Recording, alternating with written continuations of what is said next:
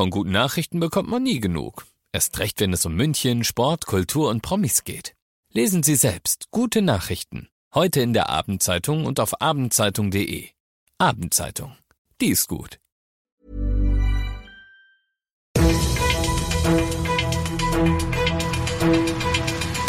95 5 Charivari, das München Briefing, Münchens erster Nachrichtenpodcast.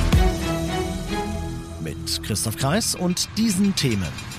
Großeinsatz am Isartor wegen eines Streits um eine Paketlieferung und wie Obst und Eier die Münchner zum sauberen Mülltrennen motivieren sollen.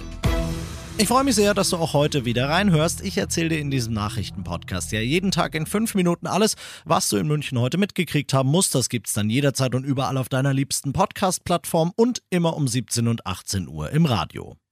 Mit Brechstangen und Kettensäge stürmt das SEK am Ende die Wohnung am Isartor. In der Baderstraße wird heute Mittag ein 43-Jähriger festgenommen. Er hatte sich seit dem Morgen mit einem Messer in der Hand in seiner Wohnung verschanzt. Mit einem Messer wohlgemerkt, mit dem er zuvor zwei Paketboten bedroht hatte. Zwischen den dreien war es zuvor im Hausflur zu einem Streit über die Lieferung und Unterbringung eines sperrigen Pakets gekommen.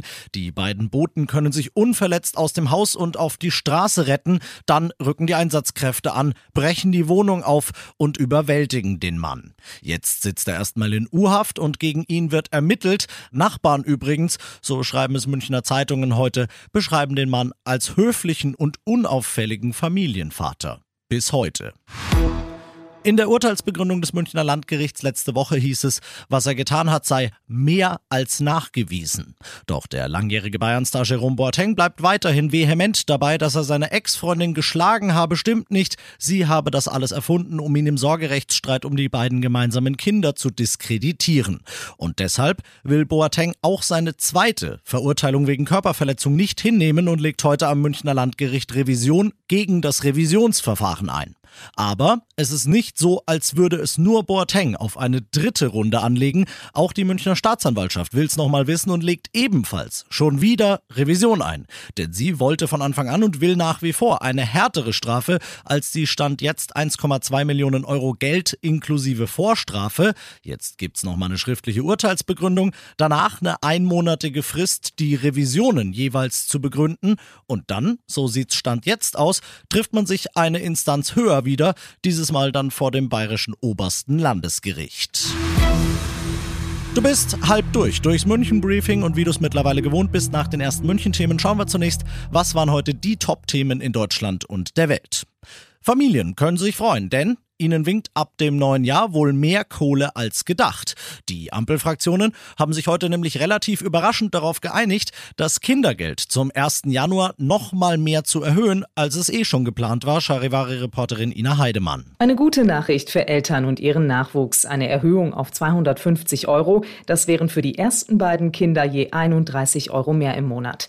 Perspektivisch soll das Kindergeld in Deutschland von einer Kindergrundsicherung abgelöst werden. Unabhängig vom Einkommen der Eltern soll es dann einen Garantiebetrag für Kinder und Jugendliche geben. Schon morgen soll der Bundestag über den Plan abstimmen. Alle weiteren Infos auf charivari.de für dich.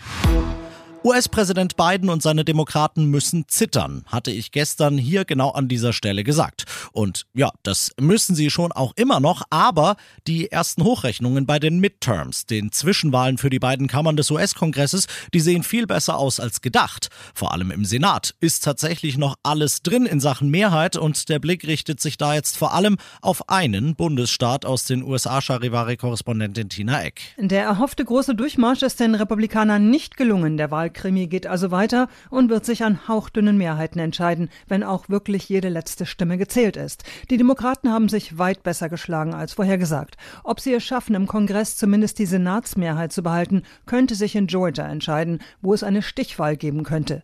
Die wäre allerdings erst Anfang Dezember. Im Repräsentantenhaus rechnen die Republikaner mit einer Mehrheit, allerdings fällt die weit knapper aus als erwartet.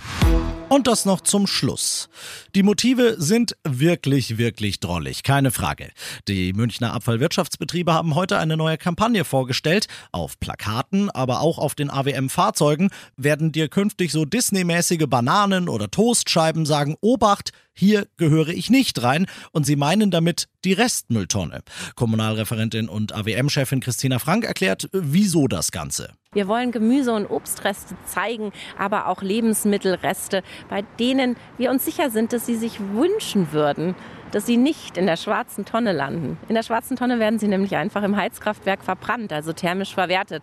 Und wenn man sie aber in die braune Tonne schmeißt, dann bin ich mir sicher, werden die Gemüsereste, die Lebensmittelreste einfach sehr, sehr froh, wiedergeboren zu werden als Münchner Erden und wieder in den Gärten und auf den Balkonen der Münchnerinnen und Münchner zu landen.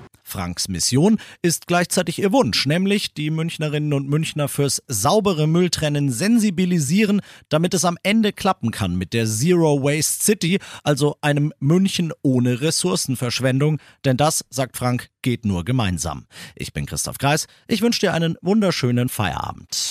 95.5 Charivari, das München Briefing, Münchens erster Nachrichtenpodcast. Die Themen des Tages aus München gibt es jeden Tag neu in diesem Podcast. Um 17 und 18 Uhr im Radio und überall da, wo es Podcasts gibt, sowie auf charivari.de.